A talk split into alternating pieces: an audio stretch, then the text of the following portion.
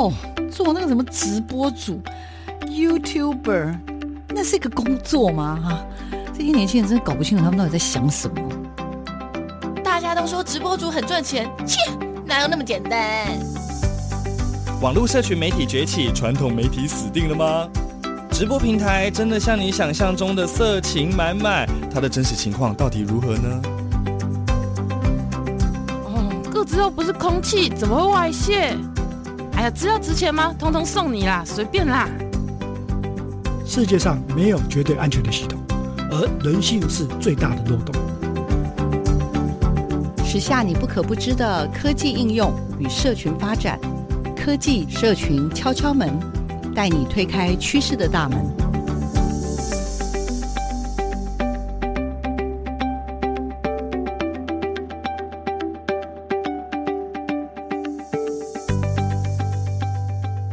收听每个礼拜六的上午为听众朋友推出的科技社群敲敲门，我是主持人小黄老师，很开心我们又在礼拜六的上午跟听众朋友在空中相会哦。我们透过科技社群敲敲门这个节目，我们希望能够带给大家更多关于科技与社群很多很精彩的人物故事。那小黄老师也非常非常的开心，我们每一次的节目当中都为大家邀请到一些。很有特色，呃，很有前景的这样子的一个不同的一些科技行业啊，或者是社群的事业。那在这个礼拜呢，我要跟大家分享的是，其实之前呢有一次我就是呃，在这个台北市呃有一次就是出去运动的时候啊，我就经过了一个地方。那当时呢，我就在这样子的一个地方里面看到介绍很多新创的团队哦。那在这个那一次的这个很多新团队当中呢，我对其中的有一组伙伴呢，嗯，一组创业的伙伴我。我非常非常的好奇，那这组的创业伙伴叫做龙骨王，叫 Long Good，这名字超有趣，对不对？那 Long Good 这家公司，他说他在上面的资料显示，他是台湾的第一家运用智慧科技结合复健医学的。软体开发公司也是我们台湾第一个把软体应用在附件领域的品牌哦。那这样子的一个公司，那因为它是在一个属于这个比较新创的团队当中，超适合我们的节目。那到底这个 Long Good 这家公司是怎么回事呢？在做什么事呢？以及呢，到底这个公司他们在整个营运上面，虽然成立时间不长，可是他们也。企图心满满，在成立不到几年的时间，现在也有了很好的突破，不止在台湾，也在其他的国家里面，慢慢慢慢的也布下了很漂亮的据点。我今天为大家邀请到的是这个 Long Good 这个公司的营运长哦，他叫赖宜轩。宜轩呢本身也是很特别，很特别，因为他毕业于阳明大学的医学系，本来。就是一位医师，可是呢，目前呢，他就没有行医，他反而呢，就是来这个龙骨王，呃，担任营运长这个工作啊。那他从小呢就很喜欢创客，很喜欢写程式，很喜欢科技。那最后没有走上医学的路，可是他却走向了另外一个。呃，跟医学有关，但是可以帮助更多人的这样子的一个行业。好，我说这么多，赶快邀请一下我们的宜轩，赖宜轩来跟听众朋友打个招呼，以及介绍一下自己。来，宜轩，请。大家好，我是赖宜轩，龙骨王的营运长。今天很高兴来到科技社区敲敲门，然后有小黄老师邀请来跟大家来说说话。呃，我想请教一下哦，那个宜轩，因为其实我看到好多相关的资料介绍你，我就觉得很特别。因为宜轩你，呃，像刚刚所说的嘛，你自己其实毕业于医学医学系，但是你后来呃参加了龙骨王，那龙骨王这个公司就是叫做 Long Good 这个公司，这个公司一定有。很特别的地方，然后吸引了你，然后让你想要投入所谓的远距复健这件事情，对不对？来跟我们分享一下好不好？你你自己的成长背景大概是如何，以及你为什么会被 Long Good 这样子的一个呃理念的公司呃就是吸引？嗯，就是刚刚小黄老师有提到嘛，就是我以前我小时候真的是蛮喜欢做一些就是设计城市，然后就是有。机会有电脑课，我就会自己想办法去学习。那家里面对我的期许是当医师，去行医救人这样子。我自己其实对于这样子的一个期许，我自己本身也是认同的。对，那所以我在选大学的时候，我那时候其实陷入了一个两难，我要去读工程还是去读医学？这样子。那后来我那时我很印象很深刻，我妈对我说了一句话，她说。医学的知识的门槛比较高，那我如果去读了医学，我自己都还有机会可以来学城市。那未来我就是一个可以把这两样的知识能力结合在一起，就有可以机会去运用这样子的一个能力，服务更多的人。好，那所以这就是我后来就去读了医学系。那在这个过程中，我也是依然的没有放弃我的城市语言的学习，然后在。应该是大四最早遇到我那个启蒙老师是美容的一位医师，然后我就在大六的时候跟他做研究，来研究一些科技复健这个方面的议题。那结果我觉得医师一个人的能力有限，我一天在看着可能就看二十位，一个月再怎么样，我自己再怎么样努力，真的工作的时数就是成在那这样子。但如果用科技，去把所有的传统的附件去进行一个科学化、数据化的一个转型之后，它可以被复制，那它就可以在诶没有专业人员的情况下，这个依然持续的运作，来服务更多的患者。好，这就是我那时候在毕业的时候就决定要找一个像这样子的一个公司或团队，然后来投入。很幸运的，那个时候台湾就是只有龙虎王这么一家，也还好还有这一家，因为其他那时候其实国外其实对于这样的科技其实还算蛮蓬勃发展，所以呢，我就就投了履历，然后进到龙虎王这个地方来，然后就发现理念就是是非常非常的相似，讲就是我们用一些科技的方式将传统的附件好，然后把它变成一个电脑软体可以运行的一个程式。产品，然后让更多人在没有治疗师可以服务的情况的时候呢，他依然可以进行到附件的训练。大家都说医生是可以行医助人嘛，行医救人。怡萱，你也是呃毕业于这个阳明大学的医学系，那我比较。看到很特别的地方，就是说，因为你一直都对科技啊、创客、写程式那么有兴趣，那你在做这样的选择，从医师这个工作，然后转到现在，呃，其实也你也不能说你就完全跟医学脱节，因为我觉得龙骨王本身在做的事情也是。医学里面很重要，也是现在非常需要叫复健医学哈。那这个几乎是我看我们每个人都用得到，所以我也要好好巴结你跟龙骨王。好了，跟我们大家分享一下，就是你怎么样去做这个选择，好不好？就是从一个医学系的学生到现在成为一个复健医学这样的一个产业公司的营运长，这个选择可以告诉我们一下你的选择的想法吗？请。是，那如果小王老师说到的，就是我从以前就小时候就是真的是蛮喜欢做城市的设计这样子，呃，家里面对我的期待就是当医生，当医生去行医救人，这个是一个，其实我是蛮认同这样子的一个对于生命价值跟人生的一个目标，只是两个都是我的兴趣。行医这件事情就是一个比较必须要有人的一件事情，然后他一个人的能力有限，所以如果我们可以运用科技的方式，就像我们以前。写信好了，我现在写信的话，就是寄一封实体信，可能就一天可能手写五封十封信，可能差不多，手就要可能快不行了这样。那我们现在有 copy and paste 嘛，电脑复制复制 email 就去寄寄一寄，就甚至还有自动发信这样的功能，所以省去了很多人力，那人可以更专注的发展自己的专业的部分。好，那所以我就就想要把这样子两个兴趣把它结合在一起。那所以我这就是我去读选择了医学系，然后之后就是自己再去做。城市语言的一个进修，我觉得我也受到我那个北荣的一位老师他的启发蛮大的，他也是秉持了这样子的一个信念，然后自己基本上他的医师生涯都全投入了他自己做科技复健这样子的一个开发。那我跟他一起做过研究，然后跟老师其实也是蛮好的。然后那我那时候看到了老师自己整个这样子的投入，真的还蛮辛苦的。那我觉得。应该是有一些突破点这样子。那我在一届那时候没有被感应到这种，就是怎么样去解决这件事情，所以我决定先到业界，然后来了解这到底要怎么样可以运用科技帮助更多的人。所以这就是我后来选择投入龙虎王的原因。嗯，没错啊。那这个怡萱做了一个一般人。大概都不太敢 做的选择。那我就会觉得，哎，李轩真的很不一样，因为也因为他的这样的一个背景，所以当他决定你喜欢科技，喜欢写程式，但是你也有医学这样子的训练，两个整合在一起的时候，当你想要，不管你如果你当医生，当然也是可以帮助很多人。可是如果你今天投入一个像现在你现在在做的叫做复健医学的软体开发公司，你在做的你们叫做远距复健的系统，它其实可能帮助的就不只是只有一天二十个人了，它可能有机会传散出去的话，搞不好一天两百两千。甚至更多都可以哈、哦，但是你刚开始认识龙骨王的时候，当时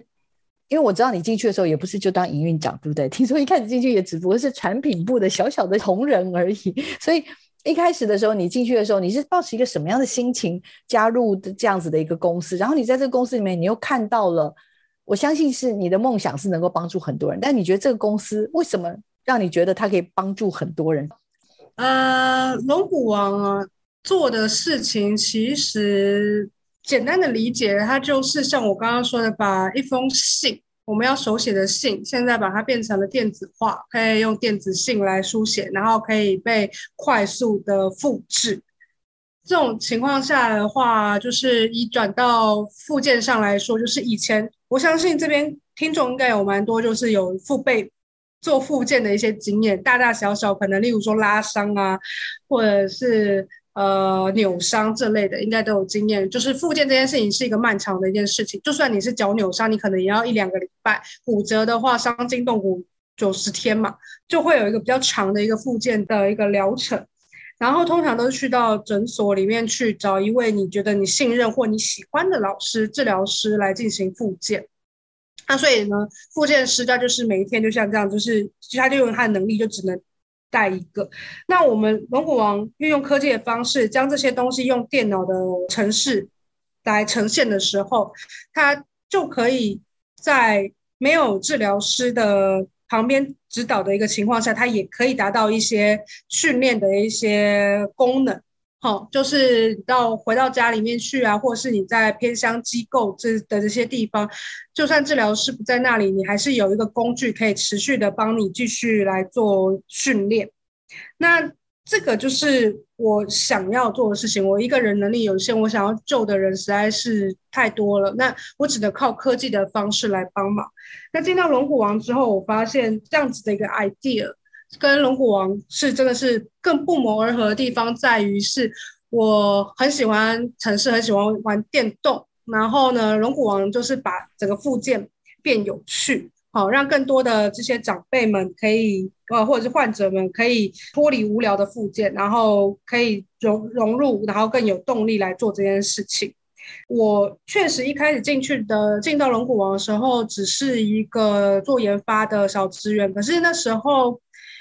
也有一些机会，就是应该说执行长瑞哦，除了他公司投注之外，他也非常投入于人才的培养这样子。那我们其实整个团队都是这样，也不是说只有偏爱我，但我们整个团队其实都是瑞，他都还蛮花时间培养我们这些人。所以我那时候就有一些机会去实际的去接触到使用者。我有印一次真的是印象非常非常深刻，我就是去了一间住宿的安养机构。然后有一个 baby，，他一样，他每天都要做复健，但是那个他没有什么动力，因为他觉得他人就老了嘛，又被子女丢在那个地方，有什么好复健的这样子。我们那时候我刚好就去介绍产品，然后刚好他就是他的训练时段，他的治疗师也在，所以他治疗师就跟他说：“哎，baby，，你要不要来做一下？那我们来这个体验一下新的复健。”然后 baby 一开始的时候就有兴致缺缺，不太想做。他看了一下，就是就跟着做了一下，因为是踢足球的一个抬脚的训练，理论上是对正常来说很简单，对他来说是有那么一点难的。但是像踢足球一样，他就觉得很有趣。他第一次做的时候，他就觉得他不满意自己的分数，他就决定他要做第二次。第二次他就觉得我好像还可以做更好，他就要求做第三次。然后老师非常惊讶，因为这贝贝以前是要做不做，要做可能他就会生气，就他现在自己主动的要求要来做复健。这件事情让我们真的是在场的非常惊讶，我也非常感动。就是这个东西，它是真的可以帮助到人，他这些 baby，他如果不做复健，然后身体不动的话，他就智慧越来越差。那我们可以想象，他未来就是可能会有非常严重的并发症，然后加速他的死亡。可是有了复健之后，他可以帮助他更健康，连心情都更好。但是我在又一次又一次这样这样子的案例的感动之下，我觉得龙骨王真的是我想要做的，不是事业，他这就是我的理念，他在执行，就是他在实现我的一个梦想。好，那所以我当然就更投入了这间公司。那也因为呃执行长瑞的一个赏识，那我就是现在就做到了营运长这样子，来帮他一起来让龙骨王有更大的发展。在这样子的一个远距的附件系统当中呢，运用所谓的刚刚讲的趣味附件，因为大家都知道，其实像我自己也是，就是去复健的话，大概就是复健师或复健管理师就是会叫你做一些运动，比如说像我们就一天到晚用笔电、手机，我们整个的胸啊，就是。是弯腰驼背嘛，对不对啊？你如果去做复健，他就会说啊，你就是往后拉这样，但是做做做就觉得有点小无聊，对不对？所以这些相关的运动，就是希望能够去启动他们在做这个事情的时候，不会觉得它是一个很制式、很无聊的一个 过程。过程，对对对对对。所以呃，逸轩一直在想的问题，看来在龙骨王也找到了。对接的可能，就是你有这个想法，有这个能量，但是在龙骨王当中找到一个怎么讲，能量有点可以被输出的一种可能性哈。到底龙骨王的龙骨家，也就是这个远距附件系统，到底要怎么用？因为现在疫情来的，像我自己也是家里也是面临到这样的问题，就是说我们有很多时候，大部分的我已经好几个月，我们都进不到医院去，因为。疫情这么严重，大家都希望尽量少接触。那复健这种东西，真的就是不能一天都不能等，一天都不能赖皮。所以这种远距复健系统，感觉上真的好重要哦。可是到底要怎么实践？然后会不会需要很高的门槛啊，或者设备？是远距复健哦，这个概念其实很早很早以前就有了。以前是因为偏乡，那这也跟我老板的背景有关系。下次如果 有机会，可以叫瑞来分享。那其实简单的说，就是他是苏澳人，他宜兰人，然后出生在苏澳。所以我想，如果在台湾东部，虽然台湾很小，但也如果在台湾东部生活的居民，大概都有感觉，就是说他们离医疗是很远的，去到医院可能都是一个小时以上的车程。好，那复健其实就是为什么会需要复健？通常就已经身体出了问题，那你还要奔波去这些地方，那真的是非常非常痛苦。所以在早期的时候，其实就已经有这样子一个远距复健的概念，但那时候真的是因为技术的门槛，好，那又或者是医疗的一个治疗师、医疗师在还不熟悉这些科技复健的情况下来说，要他们推行这件事情真的是不容易。哎，那所以我们其实一个思考点就是说，如何让患者可以在家里面做复健，那这个会牵扯到治疗师他们想要知道什么事情。其实治疗师最关注就是患者他做的对不对，做的正不正确，然后有没有做。好，那现在的话，其实是因为 COVID 的关系，我们那有一些视讯门诊，所以有些医院开始用远距视讯的方式来教导。可是如果大家有去这个诊所，大家就知道说，其实治疗师他们其实是会用手去帮忙调整。然后或者去感受一下你做的姿势对不对的，那透过视讯它就没有办法达到这样子的功能。而视讯它只能看到，它没办法知道说在 3D 的空间之下有没有什么样子的一个不正确。那龙骨王的技术就在这里，我们用的是一个 3D 的感测器，所以它可以侦测到一个人在 3D 空间中的三维动作的资讯。好，那这些资讯其实就是会帮助治疗师来判断患者做的对不对，这样子。整个龙骨家就是我们这样一个做远距附件的产品的名称，它的整个成品就像我刚刚说的，它就是有一个 3D 的感测器组成，然后有一个运算的单元，它可以把我们的软体 App 灌在这一台机台里面，放到使用者家里面去。用这样子的设备，就是要大幅降低使用者的门槛。它就是只要接电视荧幕，家里面有电视荧幕就可以来进行这样子的训练，那连上了网络之后，老师会开立课程，所以也没有就是说有患者需要自己去选择课程，导致他不知道自己该怎么做的这样子的状况不会。然后而且课程都是针对他的情况做一个客制化的一个呃设计，好，那所以就一定是会来帮助他来恢复功能的这样子。然后呢，呃，做完之后呢，我们用 3D 感测器侦测到的资料会回传到医院里面，让治疗师来看到一个训练的成果。然后下次回诊的时候，治疗师就可以来跟患者说：“哎，做的状况怎么样？那哪里需要改进？”对，那透过这样子一个方式，我们在医院北医这边，我们已经有试行。那像去年五月非常疫情非常严重的时候，我们有几位患者就是这样受惠的。他们没有去医院，但他们还是持续的可以做到训练，而且也有患者在这样子就是在家里面自己做的一个情况下，发现他的功能都还有持续在进步。好，就是不只是有维持而已，还能进步，这已经是非常了不起的一个成果。那在天乡的话，去年我们在台东设立了十五个部落，在十五跟台东大学合作，在十五个部落设立了据点，就在据点里面去做。那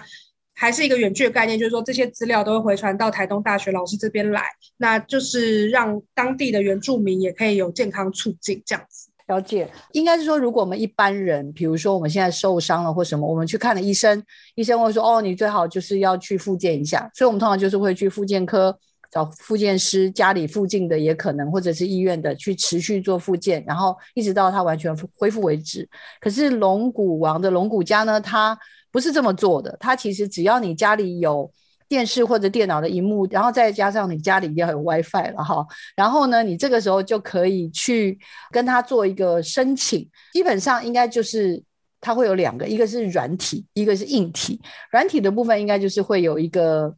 呃，怎么说？就是它本身是在这个。呃，硬体的上面呢，它其实会把软体内建好在里面。那这个硬体呢，刚刚我已经有偷看过，所以呢，它其实没有很大，大概就是两个手掌吧，加起来大概这么大吧。然后呢，它的前面是三 D 的感测器。为什么要有三 D 感测器？有一个镜头是有这个感测器，是因为它要侦测你到底有没有认真在做啦。所以这个前面的感测器，它可以捕捉身上大概有。二十五个关节的变化，所以不是随便拿一台感测器就可以感测，一定要用龙骨家他们的 这样子的三 D 感测器。OK，所以呢，前面是可以侦测，那后面呢，它应该是还会有一个有点类似像，我猜是有点是类似像那种小型的电脑的概念哦。那它这个内容呢的课程呢，是由指定的医院里面的，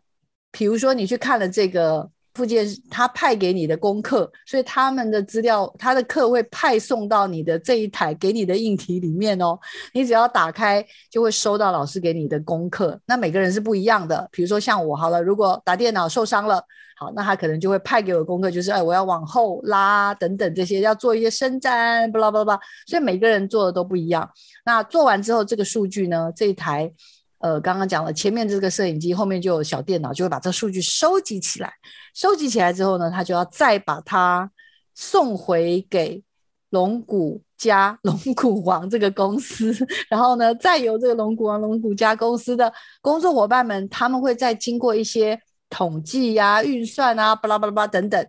然后随时都会跟你的管理师说，你有没有认真的做？没有开玩笑，这我自己乱讲的。是没错，是没有错，我真的很这个很重要，而且就是还可以促进家庭关系，因为我们之前是有有是小孩子跟我们联络的嘛，就是说小孩子就是父母受伤这样子，然后他就会每天去关心他的爸爸妈妈今天做了没，对，促进彼此 亲子的关系，希望不是越来越坏这样子，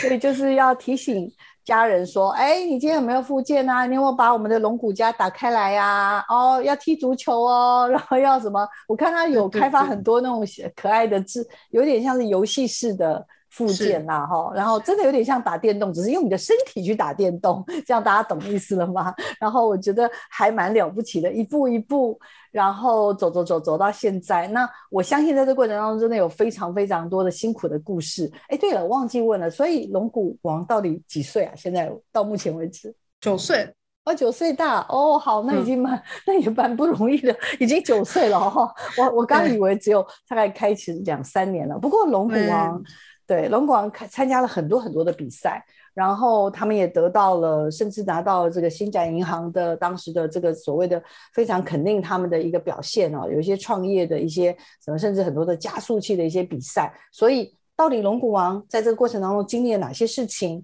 那我们现在的怡萱这个营营运长呢，也跟着这个龙骨王在这两三年当中，也带着他一起慢慢长大，然后让这个龙骨家以及他们现在陆陆续续开发的一些软体越做越好。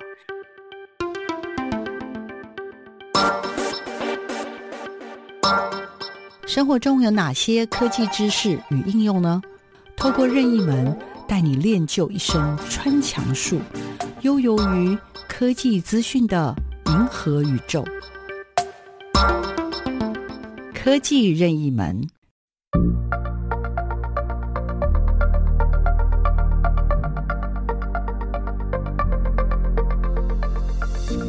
大家好，我是龙虎王的营运长赖怡轩。那接下来跟大家介绍什么是远距附件系统。远距复健系统就是透过科技的方式，让大家在家里面也可以持续享受到接近医疗院所这样子的等级的医疗服务，让在家也可以持续的恢复你的身体功能。那这样子大家了解了吗？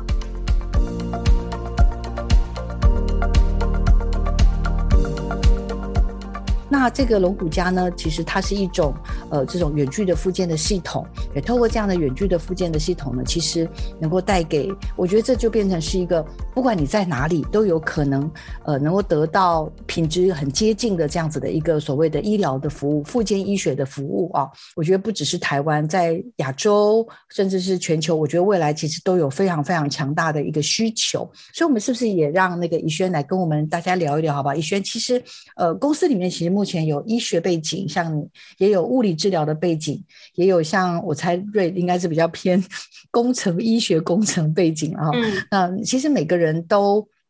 有各自的专业，但是又有对商业又有一些的投入。那所以，嗯，在做这样子的事情的时候，我其实会非常非常就是想知道一下，就是这几年的过程，像包括你自己参与大概三年左右，两三年嘛哦。那你的背景本来是医学，可是就我所知，你其实也。在这过程当中学到了好多好多不一样的东西，所以有的是去参加比赛嘛，哈，有的是就是被送出去再去上一些课。所以要不要跟我们聊聊你们有参加过哪些比赛，以及呢你自己又在这过程当中有学到哪些，就是跟你过往真的是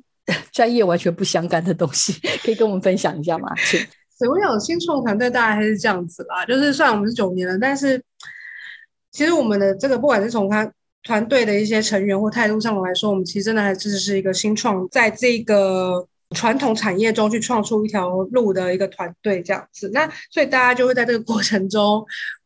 不断的被训练跟累积各式各样不同的能力。那我个人其实是蛮喜欢这样子的一个挑战。好，就是在我自己可以的能力之下，不断的叠加各种的一个知识，然后再将它们整合做应用。那小时候当然就是从城市开始，然后跟结合了医学这样子的一个概念嘛。那等到来到龙虎王之后，就更多了商业面的部分。嗯，我印象很深刻，就是在商业面真的是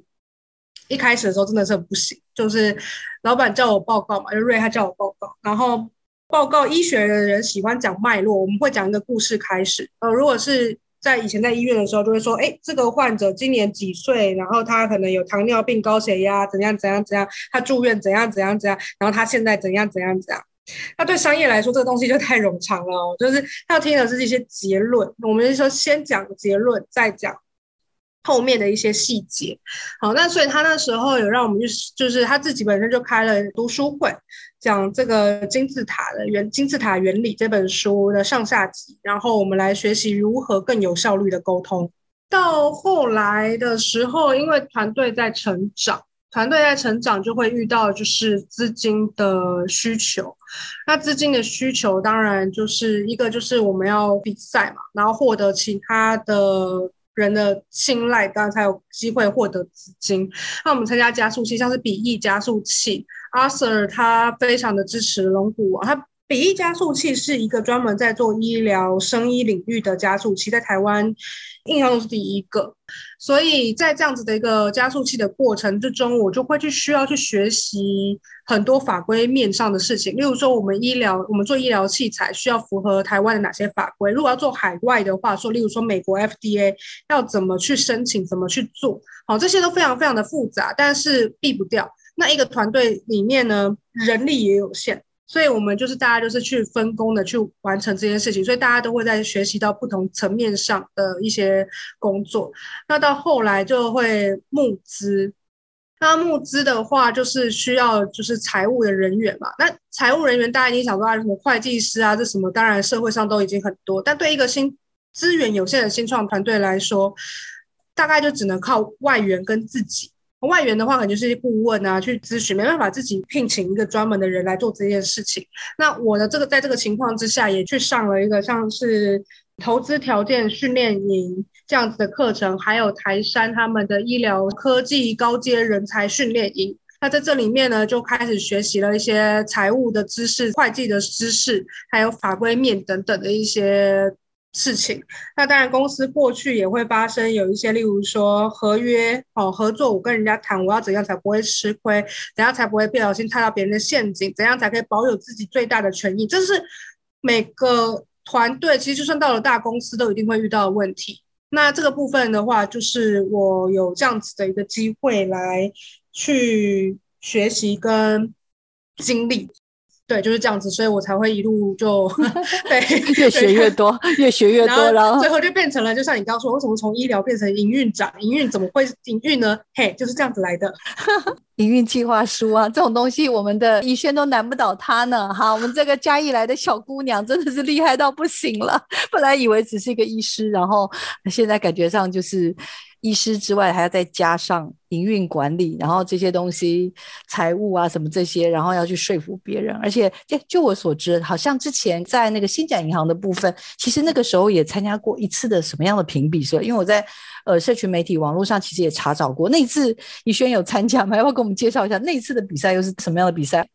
星展银行这个计划，它是一个社会企业的辅助奖励计划。第一次的申请那个阶段，我是没有参与到的，就是我进到龙骨网的时间就已经获得了这样子的一个奖。那为什么会获得？其实就是因为龙骨网的一个理念，就是就是一个社会企业的一个责任，就是要平衡医疗的不平等，然后增加医疗可进性这样子的一个理念。可进性就是说我。可以很轻松的就可以获得到医疗资源，对。那那时候星展银行就是觉得高龄化的社会是大家预期可见的，并且像日本都已经是高龄化的社会，那所以复健这件事情其实是需求量是蛮大的，而且是持续成长的。要怎么去帮助到这些人，那当然就是龙虎网像这样子的一个数位附件是有这样子的机会，所以那时候星展银行就是奖励了一笔资金，让我们到新加坡去拓展这个事业。这个故事，我想大家可以去看，就是星展银行他们后来在二零一九年拍了一个微电影。他们帮社会企业就是做各种的宣传，所以他们那时候在新加坡拍了一个微电影，拍了龙骨王落地新加坡的故事。当地的这些就是日照机构，那这些长辈他们需要做运动，需要做复健，那他就是运用这个龙骨王这样子的一个产品，然后让他们的这个医院可以提供这样子的一个复健服务，在日照机构里面去实现实行这样子。对，然后。就是星展银行持续在帮助社会这样子的议题上面做非常多的一些耕耘跟努力啦。后来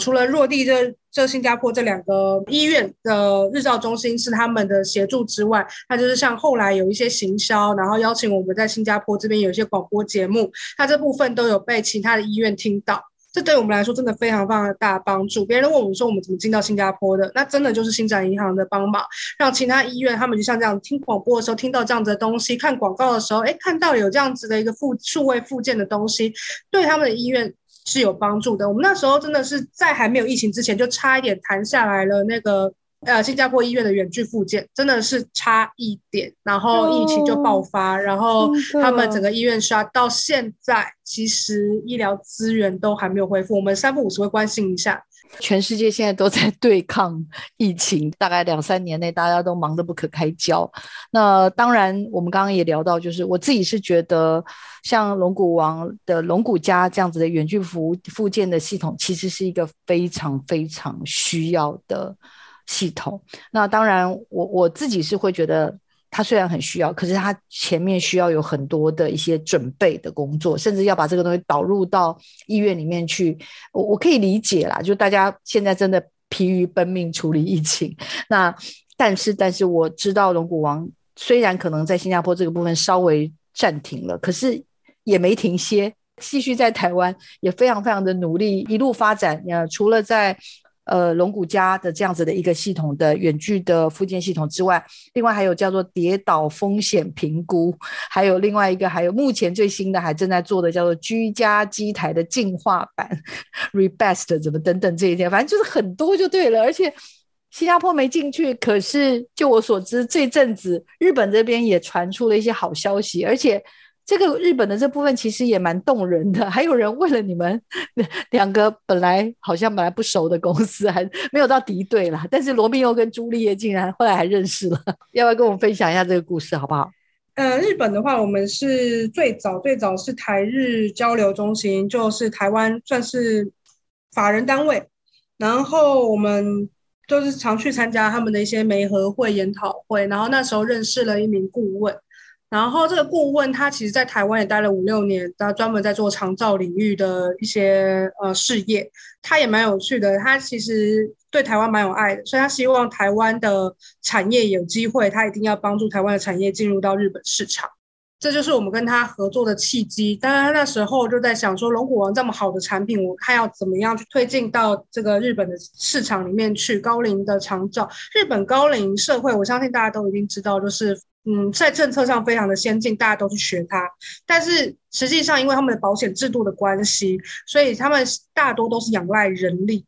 然后保险因为给付的非常好，所以人其实人民花的在这些方面花的钱不多。所以外国的企业要进去这件事情蛮难的，要你要去怎么样去适应他们的政策跟保险系统是很难的。再来，日本人本来就比较保守，他们需要花很长时间去经营他们的关系。那这个时候，就是这位顾问，哎，金奇社长，对，他的公司叫 Human Link，新，他就是 Human Link，所以是连接人与人这件事情。这个社长他自己经营这个 Human Link，但他实际上上面有个母公司专门在做日本的机构，经营日本机构的日照机构，就是提供所谓的呃日照服务这样子的一些单位，这样。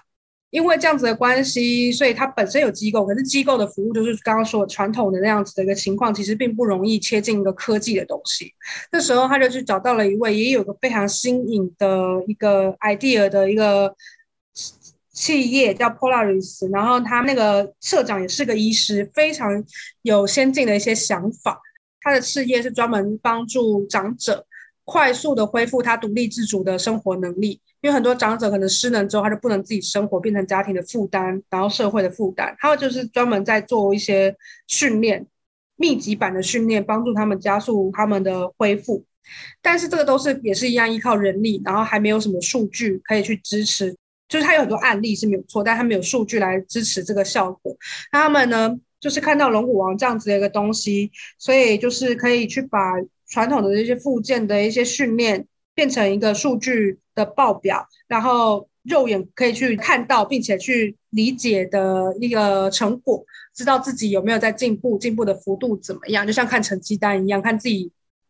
的一个月的训练之后怎么样。所以他们就发现了有这样子的一个方式，可以来帮助他们。那甚至他们也在考虑说，像这样子的模式成功之后，也可以复制到不止在日本。就是扩散，还可以复制到其他海外的国家，所以呢，他们看到了这样子的一个可能性。好，那所以他们就是先跟这个机构结合了起来，成立了一个新的公司，然后来推出这样子一个新的服务。然后呢，未来大概预计在今年年底之前，应该会再把龙骨王的数据科技附件的这个地方把它导入进去，这样子。好酷哦！所以日本未来会有一些机构导入，不只是龙骨王的龙骨家，另外还有一个刚刚说的叫做什么跌倒风险评估，对，那个又是什么？老人家最怕一件事情就是年纪大了之后肌肉快流失嘛，然后体力下降，然后就会容易跌倒。那肌肉流失跌倒就容易骨折，骨折之后就可能会需要开刀。躺床，躺床不能动，你的身体机能就会下降。我想很多家庭大概都经历过这些事情。那有具有研究显示，跌倒了这样子的一个后续的话，整个死亡的那个机会也会提升。所以过去可能着重在跌倒之后如何让它快速的恢复，但事实上跌倒这件事情是可以被预防的。那现在医学上已经有一些指标可以来告诉民众或者是医师，这个人的跌倒风险。高不高？然后提早的去预防这件事情，所以我们就有一套产品专门就是这样子来做跌倒风险的预估量测，然后希望可以警示那些高危险的族群，尽量尽快赶快接受训练，避免自己跌倒产生更严重的并发症。据说他们最看重的反而是除了我们的龙骨架之外，他们也看重跌倒风险的评估，对不对？他们想要未来这些数据可以。就是帮这些不只是日本的这些机构里面的长辈，对不对？他等于是有点像是可以预测吗？还是说去预防吗？还是一个什么样的一个概念？是，嗯，因为日本就高龄化的社会嘛，那他们其实也是那种五六十岁在照顾七八十岁，甚至九十岁、一百岁的，所以这群人都非常怕跌倒。他们真的是跌倒了之后，可能整个家里面的。的经济生活都会受到非常严重的影响，所以他们对这一套很有兴趣。就是他不是跌倒了才去做警示，告诉你说：“哎，他跌倒了，赶快去帮忙他。”不是这样子，他可以预测一年后的跌倒风险。所以你每个月去做一些这样子的一个检查的时候，你就会知道自己会不会有高跌倒的风险。然后就是机构里面的那些呃照顾员。如果知道他有跌倒的风险的话，在做训练的时候，他也会特别的去关照他，然后可能会陪伴他身边，避免这件事情发生。所以，我们说预防胜于治疗，预防起来了就没有后面治疗的这个问题了。所以，就是日本在这一块，他们觉得有这样子一个东西，是他们比较没有这样子的一个，你说不管是设备或者是。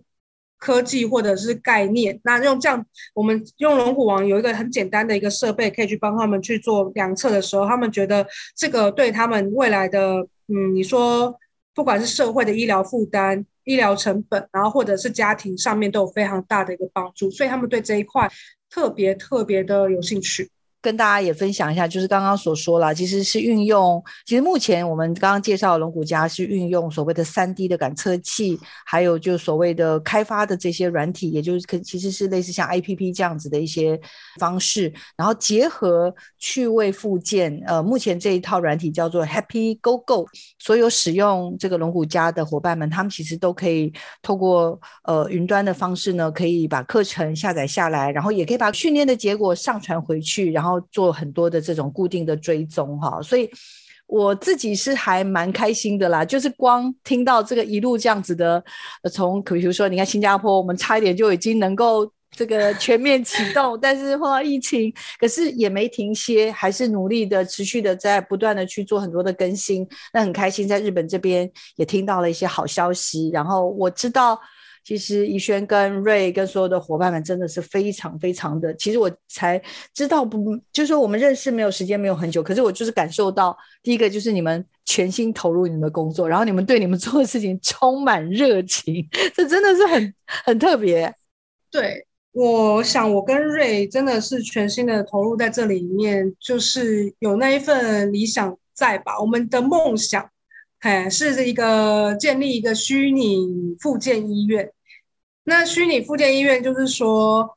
未来大家可以在不同世界的角落，哦，不管是你离你的实体的医院有多远，你都有机会透过这样子的一个虚拟复健医院来获得足够的复健治疗与照护。好，那人身体健康是大家都希望的。那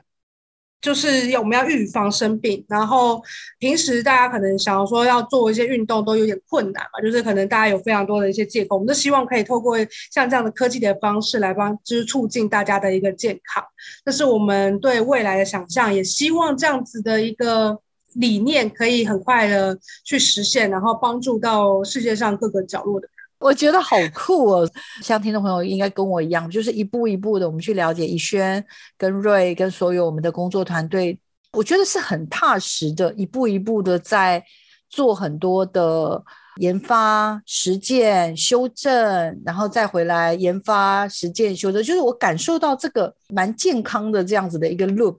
好像就是在一直运行着。然后，嗯，可不可以跟我分享一两件事情？你觉得记忆很深刻？就曾经你们几乎已经觉得快要被打败了，可以跟我们稍微分享一下下吗？有没有这样的故事？哦，这个其实很常发生。哎，复健这个东西，其实因为过去刚刚说是就是人嘛，所以每个人每间医院都有不同的习惯。然后我们理论上是不做太多的克制化，但是真的有时候真的是不得不这样子。我印象我那时候刚进公司没多久，公司就遇到了一个很大的一个难题，就是有一个客户他在台湾是非常有声望的这样子，基本上他们已经采购了。但是他验收验货嘛，需要他们的一个需求，我们都要去符合。那我们的治疗师这边，他的知识跟他做出来的东西，就是跟医院的治疗师的这个想法不太一样。没有说谁对谁错，复健可以说是流派或是习惯性的问题，这种事情都会发生。这也是为什么像这样科技复健的这种。在台湾比较少见，国外其实也是，就是因为它很难。你如果要做到一个克制化，基本上是不太可能的。你要做到一个大家都通用，那就是你需要非常非常多的经验。所以。有点小岔题，就是说，很多人都问说，那你龙虎王到底强在哪里？其实我们就强在这些，我们就是九年去耗这个时间，去跟各个医师、治疗师去磨，磨到他们的一个最大公约数，还是大家的共识，最大的共识。对对对，这这很难，这真的很难。所以那个时候就是这样子，那个医院采购啊，如果你验收没有过，是会被罚款的，一迟一天要罚多少钱？那那个就是变成说你赚的都不够你罚。然后你甚至还会被列入黑名单，他们再也不采购，那是很可怕的一件事情。然后那个时间其实并不长，我印象中应该一个月或是不到一个月，我就必须要把货让客户满意这样子。那时候就常常就是熬夜，就是一直研发，然后做测试，然后再去给客户看，说你这样子 OK 吗？他们觉得哪里不 OK，我们再带回来继续开发，继续测试。真的回想起来，那时候我们真的真的还蛮怕的。然后现在我们真的是。很少再遇到像那个时候那么可怕的事情，就是觉得经历过了之后，就觉得啊，其他客户都还蛮 OK 的啦，这都是小问题而已，这没有什么这样子。但我觉得这也是一个机会，就是让我们第一个是我们那时候就更去检讨我们自己的一个部分是。要不要做客制化？要做客制化做到什么样的程度？然后我们可以答应到什么样子的程度？然后还有我们自己最核心的东西是什么？因为客户一定有很多的需求跟想法，我想这在每一每一个行业应该都是这样。但是我们没办法完全百分之百符合每一个人的需求。这时候就一定要去先去定位好自己在哪里。我们公司是做什么的？我今天龙骨王是做复健的，我就绝对不会去开发什么糖尿病的侦测，然后什么血压侦测，那就已经偏离了。那复健也非常广，其实还可以细分。但是我们公司的主轴在哪里？我们我们不能偏掉，我们不能被客户拉着走，我们必须先站好自己站稳，我们才有办法发展得更长远。所以这是为什么？呃，后来就是不管是医院啊，其他的一些科技厂商来找我们合作，就是因为他们看到了龙骨王的价值定位在哪里是非常清楚的，让我们有更多更值得的机会来做我们想做到的事情。是。很棒，很替你开心啦！好了，怡轩也辛苦你跟瑞了，好不好？然后我真的很开心，有机会能够认识你们，然后让你们的故事有机会不只是被我听到，跟所有听众朋友听到哦。也希望大家也了解台湾有这么强、这么棒的一个团队。然后更重要的是，刚刚怡轩跟瑞跟我们所有的团队的梦想，大家有听到吗？虚拟复健医院。超酷的，我超认同的。OK，在这个元宇宙的世界，任何事情都有可能会发生的。大家 get ready for that。也祝福你们的虚拟复健医院早日成功哦，好不好？我们谢谢，谢谢于轩，谢谢小黄老师。嗯，也请听众朋友持续锁定我们的科技社群敲敲门，我们下礼拜见喽。谢谢于轩，谢谢。